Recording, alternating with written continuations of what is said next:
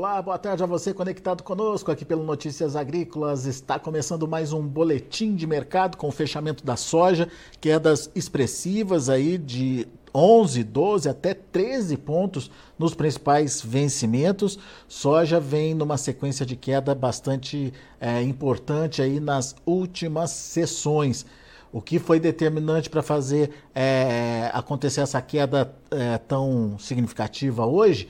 Vamos perguntar para quem entende, vamos direto ao Vitor Martins, gestor de risco e analista de soja da Amios. Seja bem-vindo, viu, Vitor, mais uma vez aqui com a gente no Notícias Agrícolas. E uh, aproveito para desejar a você um ótimo 2024, que a gente possa ao longo desse ano conversar bastante aí sobre esses mercados, principalmente o de soja. Eu pergunto para você, Vitor, o que, que aconteceu com o mercado hoje?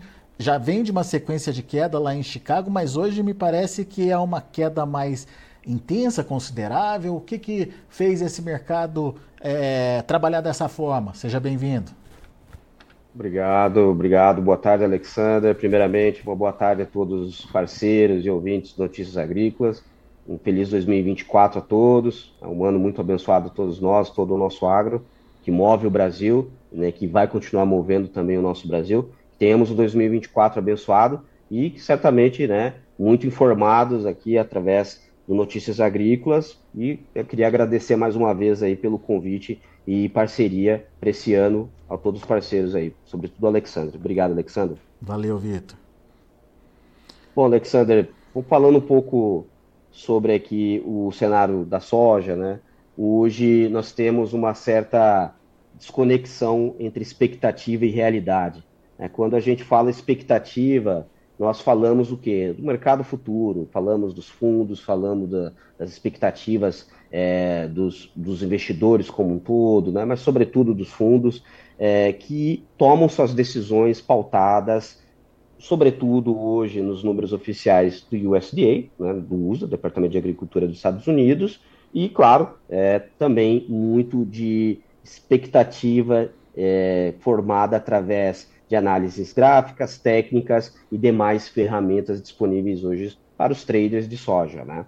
Mas falando um pouco sobre o USDA, é, muito dessa queda observada, Alexander, desde ali, se acentuando ali pós segunda quinzena de novembro até então, né, onde a soja já perdeu mais de 1 dólar e 50 centos por bushel, muito dessa soja ela, muito dessa queda na soja, no todo complexo, ela foi resultante de, um, de, uma, de uma sequência né, de, de, de, de sucessões é, paulatinas é, baixistas, né, de fundamentos baixistas e drivers baixistas para soja. Começando, claro, com o próprio, o próprio cenário climático aqui para o Brasil. Né? Então, você tem hoje uma certa convergência entre os modelos sobretudo o europeu e o americano, para bons, né, boas rodadas de chuvas para grande parte do centro-oeste do Brasil, cobrindo grande parte do Mato Grosso com, com acumulado de precipitações que passam de 180 até 190 milímetros. Tá? É, claro, são expectativas que é, retiram muito o prêmio de risco climático né, no Brasil, ao passo que ditam, é, passam a seguinte mensagem de que é, o pior já passou e que as chuvas recentes devem vir para estancar o prejuízo. Tá? Eu tenho algumas considerações, acredito que o estrago feito já foi feito, né? isso está sendo refletido no mercado via prêmio, a gente vai falar disso mais para frente no finalzinho, mas hoje né, é unânime esse otimismo de que, olha, o pior já passou aqui para o Brasil e que grande parte da quebra já foi precificada, está precificada via prêmio, e que Chicago né, hoje é uma função dependente das exportações de soja dos Estados Unidos, que é um assunto um pouco mais complexo e delicado, que tem aí como um, um fator determinante a própria safra da Argentina, né, que hoje caminha aí para ser uma das maiores safras dos últimos anos e com as expectativas e das condições melhorando semanalmente. Tá? então, vamos... podemos hum. colocar em, do, em, dois pontos, né? O USDA, um pouco desconexo, e também as melhores, as melhores condições na safra de soja argentina. Tá.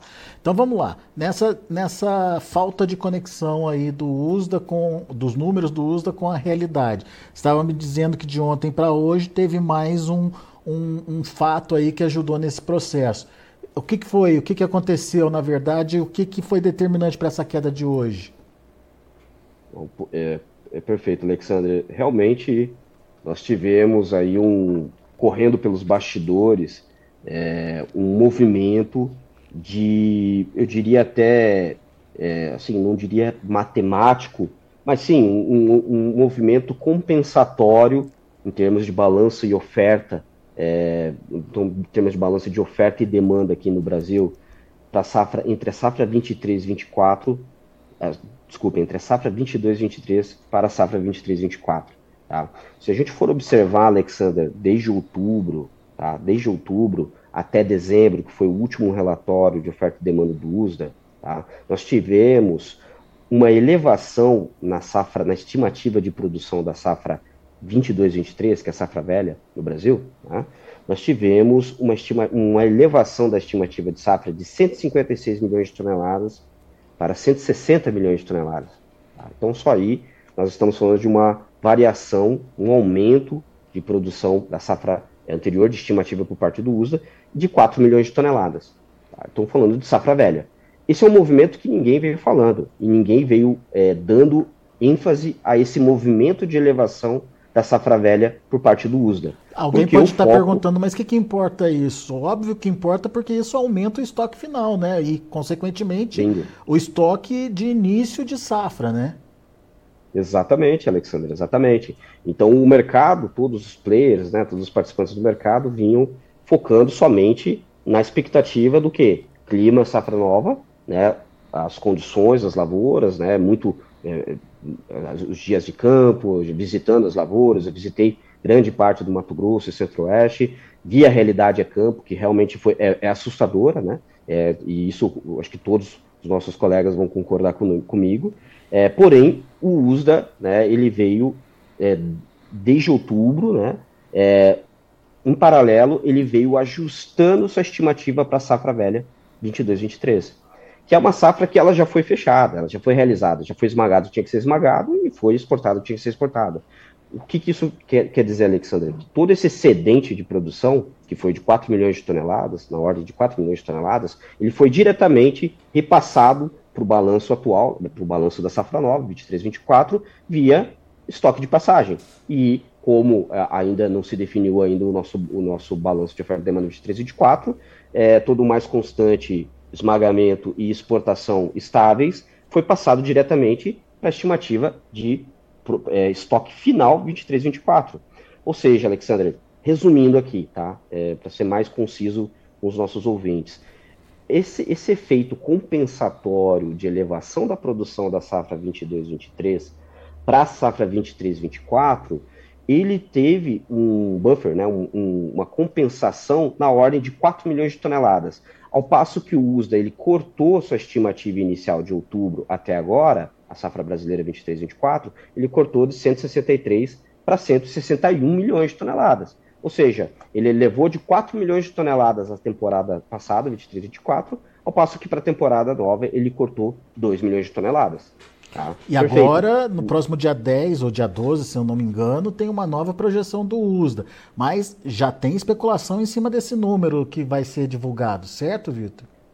Exatamente, Alexander. E é com base nesse, nessa expectativa que foi frustrada que o mercado hoje renovou aí os menores níveis aí dos últimos 4, 5 meses, é, trazendo mais pressão para o complexo da soja, né, o farelo de soja caindo pela oitava semana consecutiva, né, a soja caindo, passando né, das, das, suas maiores sequências semanais de quedas dos últimos dois anos, com base em um relatório que foi divulgado ontem, aproximadamente ali às 21 horas de Brasília, entre, é, entre as 20 e as 21 horas de Brasília, que foi a estimativa é, por parte do USDA, porém do escritório regional do USDA aqui no Brasil, de um anexo do, do Departamento de, de, de, Agricultura dos Estados Unidos cortando a projeção é, de estimativa do uso da produção do Brasil, 23, 24, de 161 para 158 milhões de toneladas.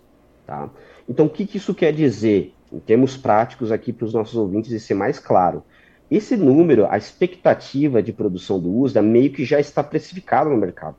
Por que, que eu digo meio? Porque esse, esse departamento interno do USA que trouxe, divulgou ontem essa estimativa nova para 158 milhões de toneladas, ele dificilmente deve divergir do relatório oficial de, do Departamento de Agricultura, que é o WASD, né, o USDA, ele deve divergir lá no relatório no dia 12 do, de, de janeiro. Tá? Então, dificilmente ele, a, a, o USDA deve cortar a produção de soja aqui no Brasil, a safra 23 24, dificilmente ele deve cortar abaixo dessa estimativa que o próprio órgão divulgou ontem, que é de 158 milhões de toneladas.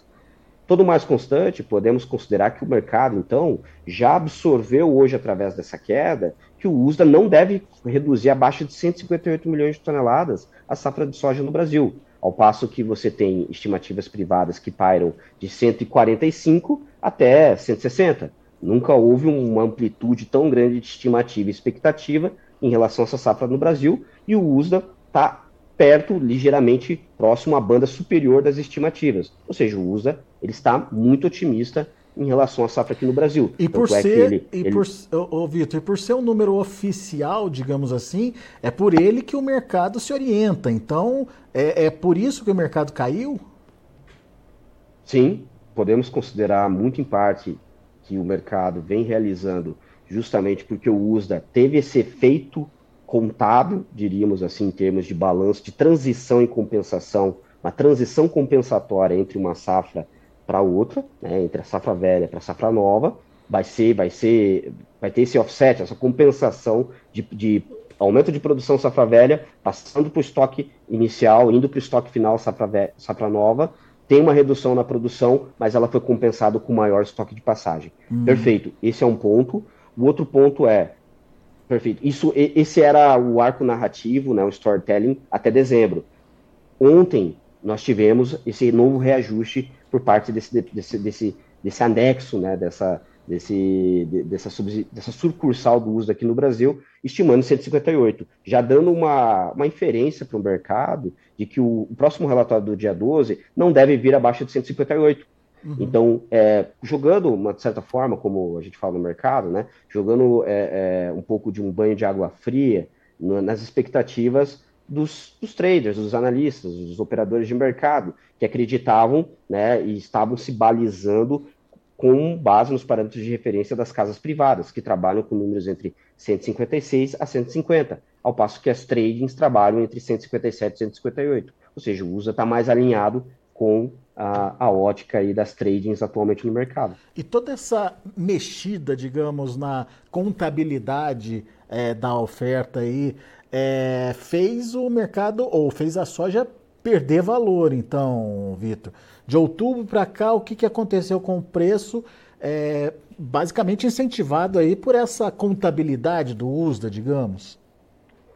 Exatamente, Alexander. Pode considerar que até dezembro, se a gente for considerar ali até dezembro, a gente tinha um, um mercado que ele, de certa forma, ele, ele vinha, ele já entra, entrou numa tendência ali baixista, mas ele se lateralizou ao longo de todo novembro até, até dezembro, sobretudo porque o clima de dezembro, que é o clima que determinaria né, a, o potencial produtivo, sobretudo das, das da, do, do, sobretudo da, da, da, da, soja, do plantio da soja precoce, né, sobretudo no centro-oeste, no Mato Grosso, que é um soja que entra mais cedo no mercado, é um soja que comumente ele é plantado é, antecedendo ali né, já a, o plantio do algodão safrinha, então ele é um soja que tem um ciclo de maturação mais curta, né? Você começa a colher, colher ele já ali no finalzinho, perto do Natal. Esse ano, já antes do Natal, já tinha soja disponível no Brasil. E esse soja precoce, ele é um soja que ele tem né, um, um, um potencial de produtividade mais baixo, porque tem um ciclo de maturidade de desenvolvimento vegetativo menor, que é um soja que varia entre potencial produtivo de 50 a 55 sacos por hectare.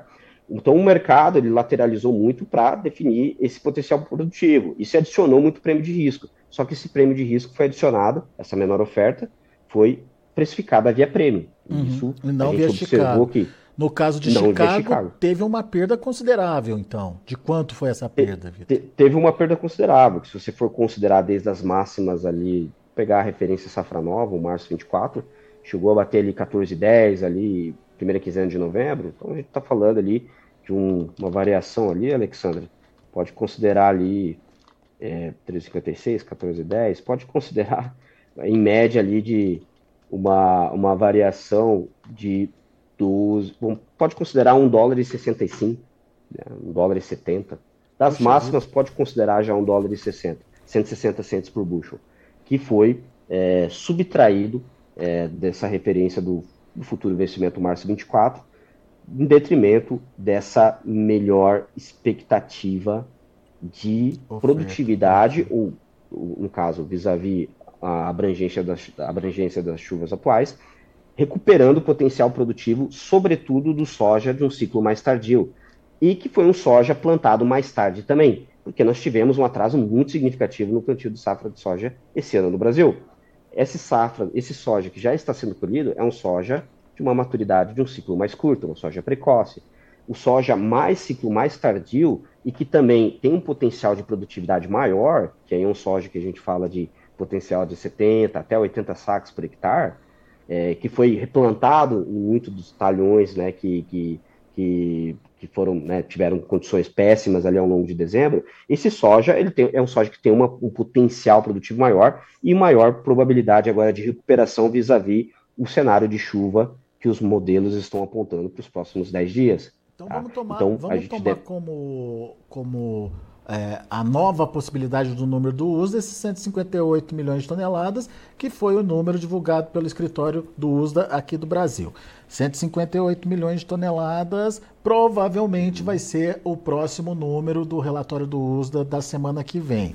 Uh, esse número, ele, uh, como você bem explicou, uh, provavelmente está aí é, levando em conta uma recuperação das lavouras, principalmente as lavouras plantadas mais tarde com a volta da chuva aqui no Brasil. Mas esse número, Vitor, pelo que você tem visto das lavouras, pelo é, número que você tem trabalhado, que a própria Amios tem visto aí, ou tem trabalhado, é, faz sentido para você? É, Alexander, um, eu diria que nós temos uma uma certa incongruência né, em relação ao que o mercado espera do que é de fato né, observado, testemunhado a campo. Né. Uhum. Né? Evidentemente que no Mato Grosso, porque a gente fala Mato Grosso que hoje é um dos maiores produtores de soja do Brasil e do mundo, né? É, o Mato Grosso sozinho produziu mais do que a soja, praticamente quase o dobro do que a safra de soja argentina na temporada passada. Então ele é um player que ele forma muito preço porque é um soja é, que atende, sobretudo, o mercado de exportação. Mais de, de, de, de 50%, né, quase dois terços da produção local da soja mato-grossense, ela não é para suprir o mercado interno né, mato-grossense, ela é para atender o mercado diferido, ou seja, o mercado interestadual, né, o mercado diferido não, o mercado interno diferido, o mercado tributado, que é o interestadual, e o mercado de exportação. É, quando você tem já um pessimismo acerca do Mato Grosso, coloca-se muita expectativa é, de que a produção da safra de soja vai ser ruim com base somente na produção do Mato Grosso.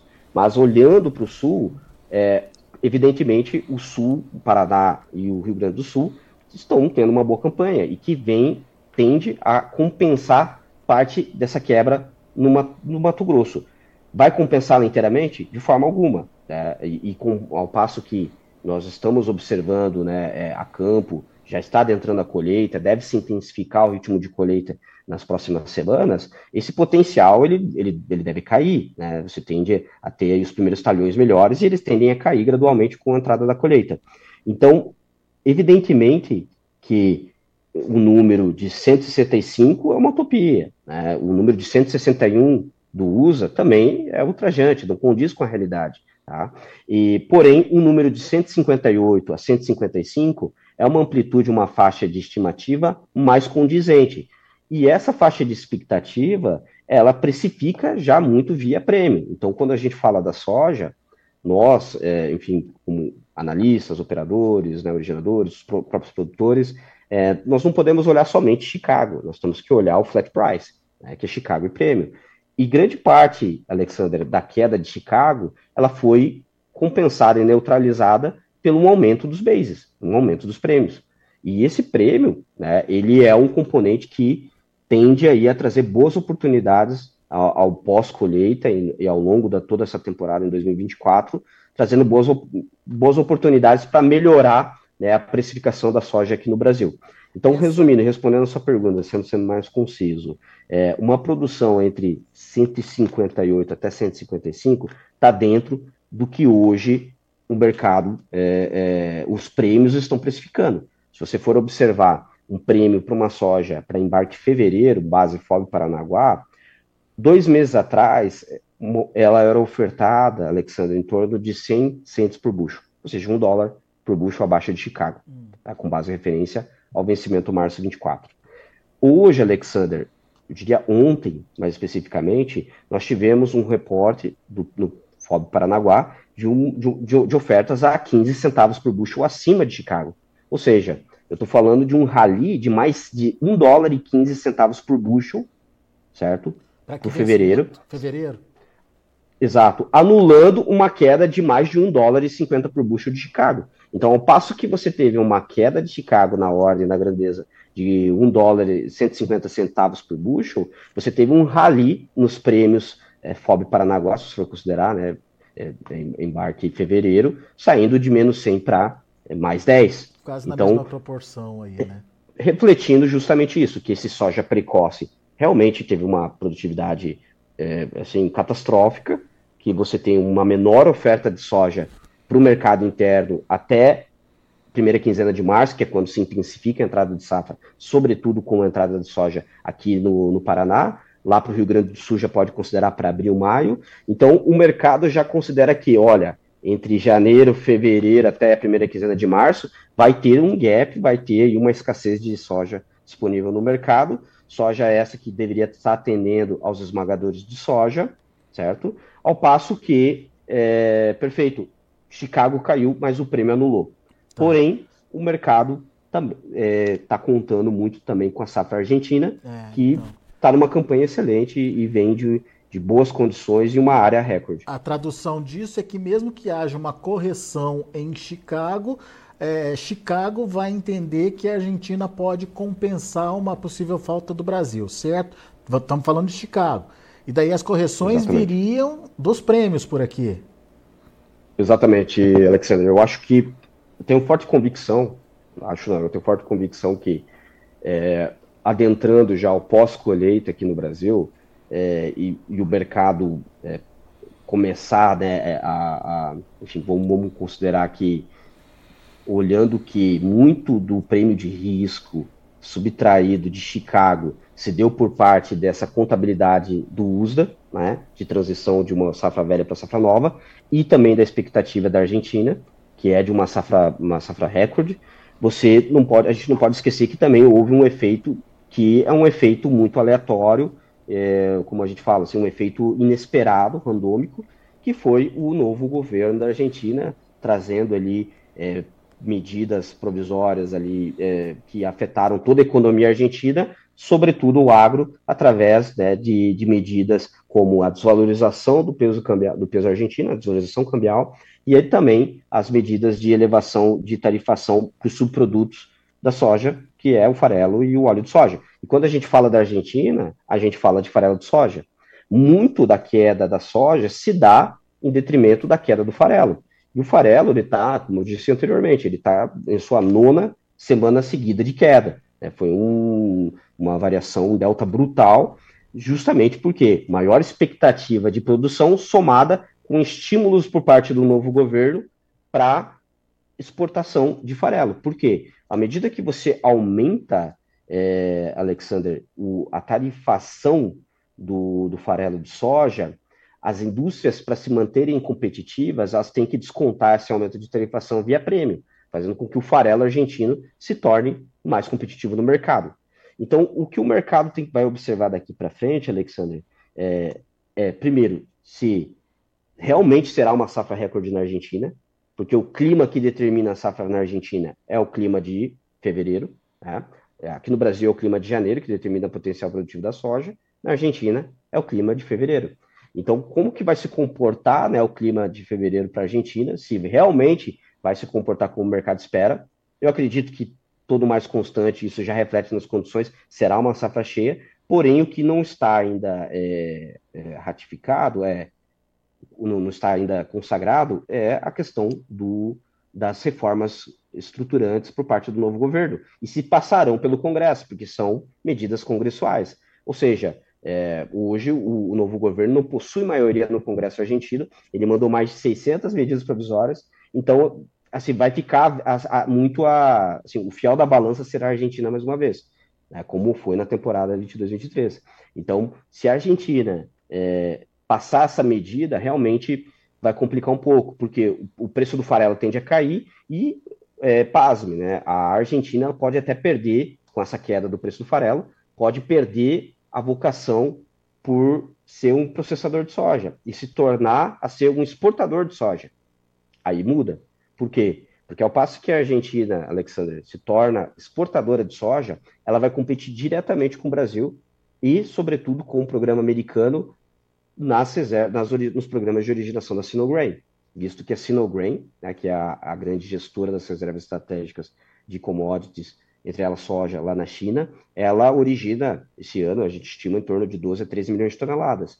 E mais de 50% do que a Argentina exporta tem como destino a Sinograin que é uma soja é, excelente para os períodos de armazenagem, né, para a reserva estratégica é, da Sinograin. É uma soja de baixo teor de óleo, né, ela é excelente para armazenagem, é muito melhor, sobretudo, que a soja é, do Brasil e, e, a americana, principalmente do Golfo, para esses fins de, de reserva estratégica. Então, essa medida, é, é, é essa expectativa, Alexander, de safra cheia na Argentina e potencialmente a Argentina se tornando uma exportadora de soja e não uma processadora, isso reflete nos prêmios posto China. Hoje, né, a Argentina ela é a soja mais barata do mercado, em torno de quase um dólar e 60 centavos por bushel abaixo de Chicago. Certo? E, e por que, que Chicago caiu? Porque a, os Estados Unidos vinha vendendo soja para a Sinograin. A Sinograin comprou ali mais entre 9 a 10 milhões de toneladas de soja dos Estados Unidos desde novembro, mais de 150 barcos. Então, a Sinograin estava sendo um grande vetor de suporte de preço para soja em Chicago. A partir do momento que a Argentina entra para concorrer com essa soja americana posto China, aí a gente tem um problema, porque o programa de exportação americano não está bom, pode piorar, e aí isso já está sendo refletido é, via Chicago. Ô, Vitor, então, pelo, é, Vitor, pelo que eu estou entendendo, então é, não tem muita saída ou muita expectativa de renovação de preços aí para soja. Talvez Chicago continue operando aí com esse viés baixista mesmo. Uh, o viés, sim, Alexandre, ele infelizmente ele é baixista. Tecnicamente, a soja ela está é, é, próximo a alguns suportes interessantes, que pode trazer um certo um fôlego, uma certa recuperação de curto, médio prazo, né, sobretudo pelo fato de que você teve é, aí sessões, semanas, já entrando na quarta, quinta semana seguida de queda. Então o mercado ele deve se equilibrar.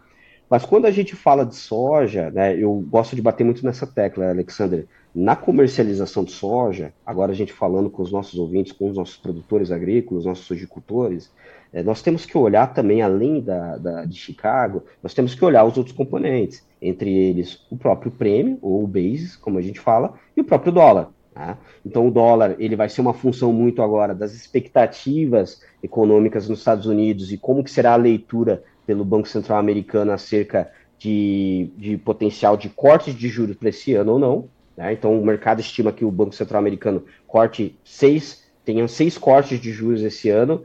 Ah, agora, com o último relatório de empregos hoje de manhã, né, o payroll saindo muito acima do esperado pelo mercado, apesar de ser anulado por algumas revisões baixistas em outros meses, a gente estima que o mercado, peraí, é, agora, não, ainda não é toda essa, essa, essa bonança em termos de dólar baixo globalmente, porque apesar de o mercado já precificar que o USDA ele, ele usa, que o Fed ele conseguiu domar a inflação, a aceleração do corte de juros esse ano nos Estados Unidos ela não vai ser tão é, agressiva quanto o mercado está esperando. E ele vai depender muito de dados, que será muito a cada, assim, né, é, é, um passo de cada vez. Vai ser muito a, ao tom de cada relatório, de cada input econômico. Então, do lado do dólar, a gente tem o potencial de, de ver uma recuperação do dólar. Ele ensaiando um rompimento acima dos 5 dos cinco reais, você vê o índice dólar voltando né, a, a, a subir aí é, para patamares é, mais ali próximo dos últimos dois meses. Então, você começa a ver que do lado da comercialização de soja, o fator dólar e potencial, é, é, potencial fortalecimento global do dólar pode refletir positivamente no flat price para soja em reais. Então, para quem realmente hoje busca e, e, comercializa soja em reais, você pode ter melhores oportunidades vis-à-vis -vis uma, uma apreciação do, do dólar contra o real. Tá? Esse é um ponto. Para quem comercializa soja em dólar, Alexander, aí a gente tem um outro probleminha, porque você fica muito mais dependente do que? Dos de Chicago e do próprio basis, né, o flat price em dólar.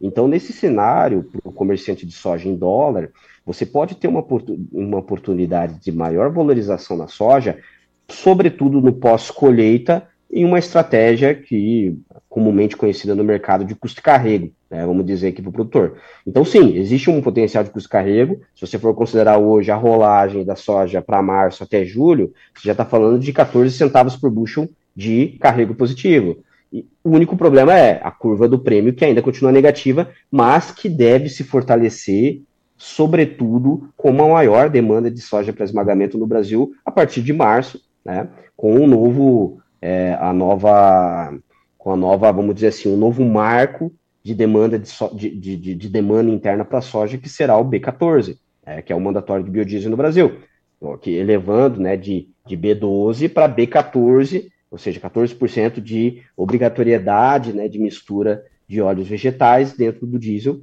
o que vai fazer com que tenha um aumento no processamento de soja no Brasil para esse ano, da, da ordem de 1 milhão, de 1 milhão e meio a 2 milhões de toneladas, tá? 2 milhões de toneladas de aumento na demanda local de soja. Resumo, Alexander, muito do potencial de valorização da soja nos próximos meses, ele pode advir, advir do flat price através de uma valorização dos bases, que é onde eu acredito que realmente vai precificar a menor oferta de soja esse ano, dado essa queda catastrófica que tivemos na produtividade esse ano, né, nessa quebra triste que tivemos no Brasil, e com essa né, notícia muito bem-vinda do aumento de, de, demanda de soja no mercado interno para atender o maior marco de biodiesel no mandatório de biodiesel esse ano. Bom, Resumindo, Vitor, não dá para contar com Chicago nesse momento. Chicago vai trabalhar em cima dos números oficiais e, pelo que a gente está vendo, o USDA tem uma importante tarefa aí de é, trazer esses números oficiais e fazer esse mercado trabalhar em cima desses números. Uh, mas temos alternativas ou possibilidades aí de melhora de preços em reais, seja através do dólar como você bem explicou aí, seja através dos prêmios por conta dessa maior demanda interna também ajudando a puxar os prêmios aí de alguma forma. É isso? Exatamente, Alexander. É, eu vejo esse ano como o ano de fortalecimento dos prêmios, é, dos bases locais, sobretudo dos bases locais, as principais praças produtoras, é, voltando a ser positivo, né, descolar de Chicago positivamente, é, muito em detrimento de um cenário de que esse ano vai ser um ano bem diferente, atípico do que foi no ano passado. No ano passado você tinha um programa, é, um cenário de é, falta de armazenagem, é, a capacidade estática nossa toda tomada aqui no Brasil, você tinha toda uma logística comprometida, o produtor estava com excesso de soja no estoque, precisava vender essa soja e não tinha comprador, se tinha comprador não era a janela de embarque que, que encaixava com o seu fluxo de caixa. Né? É, a gente sabe que no Brasil existe uma disparidade de comercialização de soja no sul para o centro-oeste, no norte centro-oeste as vendas são muito mais pautadas pelo fluxo de caixa do produtor, né? o farm selling ele é muito pautado pelo fluxo de caixa. Esse ano, com o cenário de quebra no Brasil, é, menor oferta de soja e menos preço, você tende a ter um ponto de equilíbrio é, é, realmente que já está negativo, né? ou seja, o produtor já está tendo margens negativas na, na cultura, na sojicultura, é, que passam hoje de 300 reais por hectare em grande parte do Mato Grosso, contando com uma produtividade média ali entre 50 e 55 sacos por hectare. Se você for considerar que o produtor ele vai ter uma postura de represar muito mais agora pós-colheita, né? Ele vai cumprir embarque agora, vai, vai cumprir, fazer, é, vai ser um mercado de execução até março, abril. Pós março, abril, eu vejo o mercado entrando em carrego, a curva de prêmio, junto com a curva de Chicago, fazendo com que você tenha melhores condições de comercialização da soja com as estratégias de custo carrego, sendo muito importante né, o produtor é, dominar mais os instrumentos financeiros para comercialização de grãos é, e ficar antenado aí, né, nos, nos fundamentos aí é, dos especialistas aí do mercado e, claro, né, ficar antenado aí com notícias agrícolas. Boa. Vitor Martins, meu caro, muito obrigado mais uma vez pela sua participação aqui conosco no Notícias Agrícolas.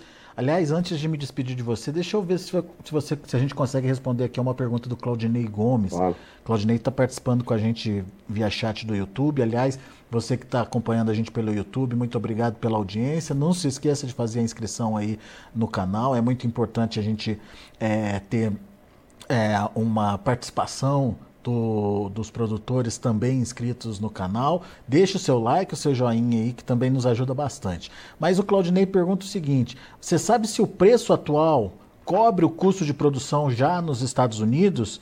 Ah, que preço de Chicago é o break-even dos produtores lá, certo? Manda um abraço para você também. Opa, um grande abraço, Claudinei. Obrigado pela audiência. Feliz 2024.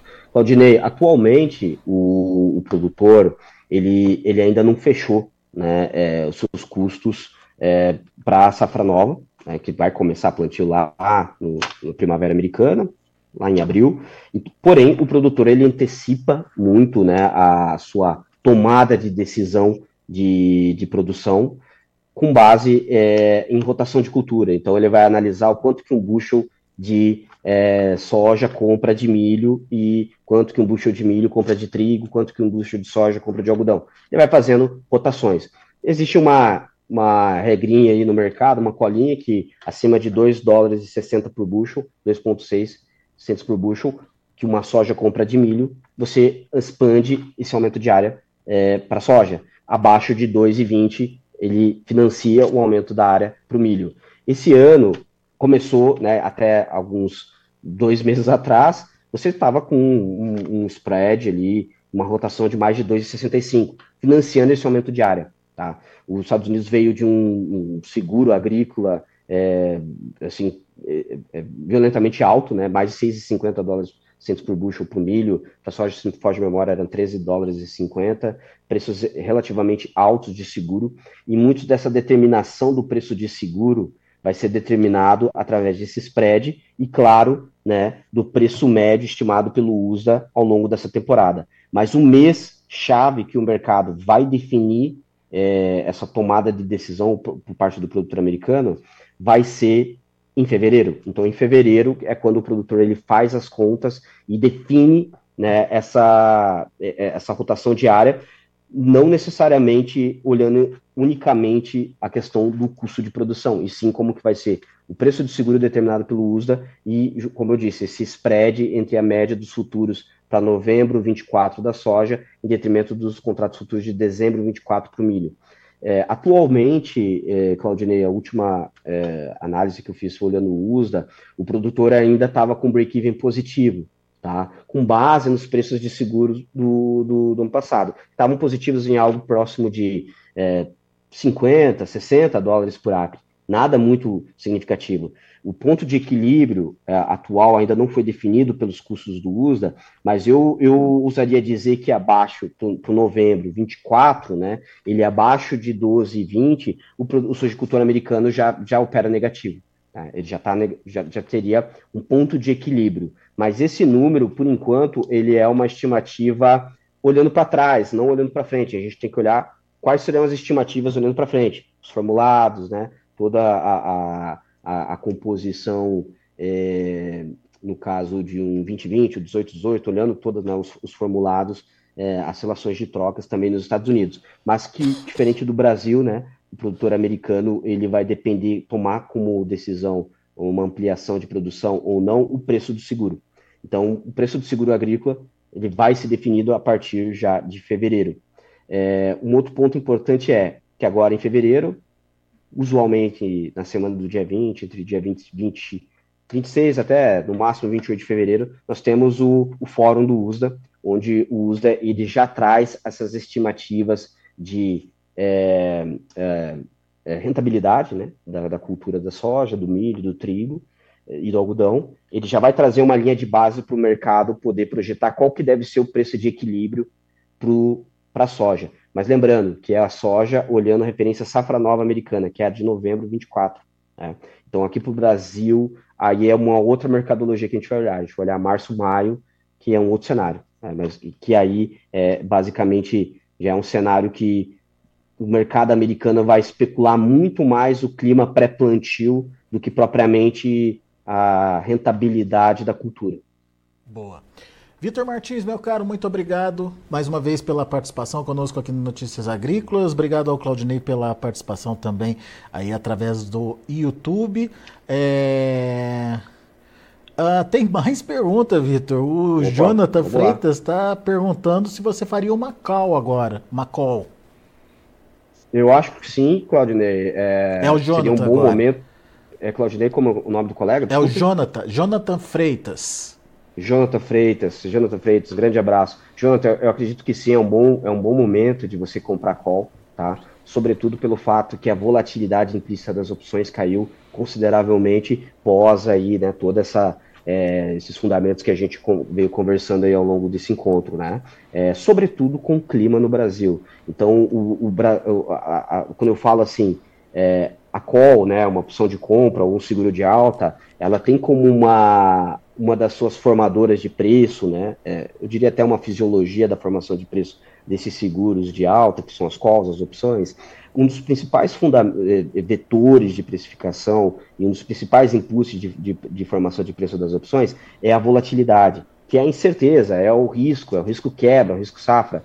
E hoje, a volatilidade implícita, Jonathan, ela caiu de dois meses, ela estava aproximadamente 16% anualizada. Ela está agora perto de 13, 13,45, ou seja, está muito barato em termos de custo você comprar um seguro de, de, de alta, sobretudo para um vencimento mais curto, que seria agora o vencimento março, que seria a referência mais safra, safra nova aqui no Brasil. Dependendo muito também, do, claro, do teu, da tua janela ali de comercialização. Se você é um produtor, um sojicultor do Paraná, ou principalmente do Rio Grande do Sul, você já olharia ali o vencimento maio que tem um valor tempo um pouquinho maior em detrimento do março, porém, como eu disse, com o valor, com a, a, queda da volatilidade, ou seja, essa incerteza, esse prêmio de risco é, de incerteza de safra no Brasil caindo, torna mais barato o preço das opções, tornando aí um instrumento muito é, vantajoso né, e acessível aí para o comerciante de soja no Brasil.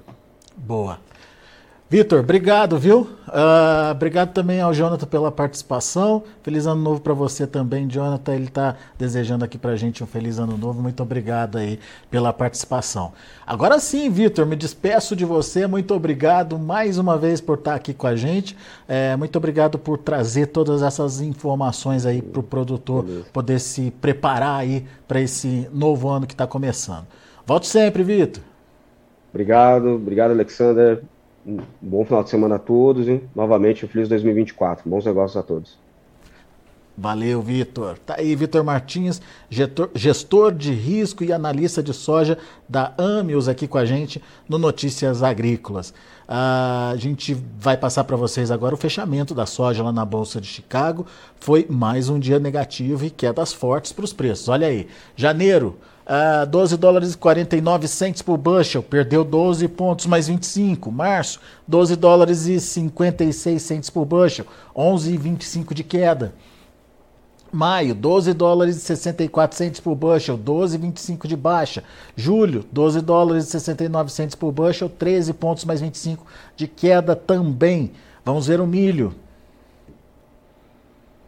Milho para março fechou a 4 dólares e 60 centes por bushel, queda de 5 pontos mais 75. A mesma queda para maio, que fechou a 4,73. E o julho, 4 dólares e 83 centes por bushel, perdeu 5 pontos. Setembro também, com essa queda de 5 pontos, fechou a 4 dólares e 86 centes por bushel. Para finalizar, o trigo Para maio, 6 dólares e 27 centos por bushel. Trigo encerrou é, de forma positiva, 3 pontinhos de alta. Julho também subiu 3 pontos, fechou a 6,35. E o setembro, 6 dólares e 45 centos por bushel, também com alta de 3 pontos. São os números de fechamento do mercado. A gente vai ficando por aqui. Agradeço muito a sua atenção e a sua audiência. Notícias agrícolas e informação agro relevante e conectada.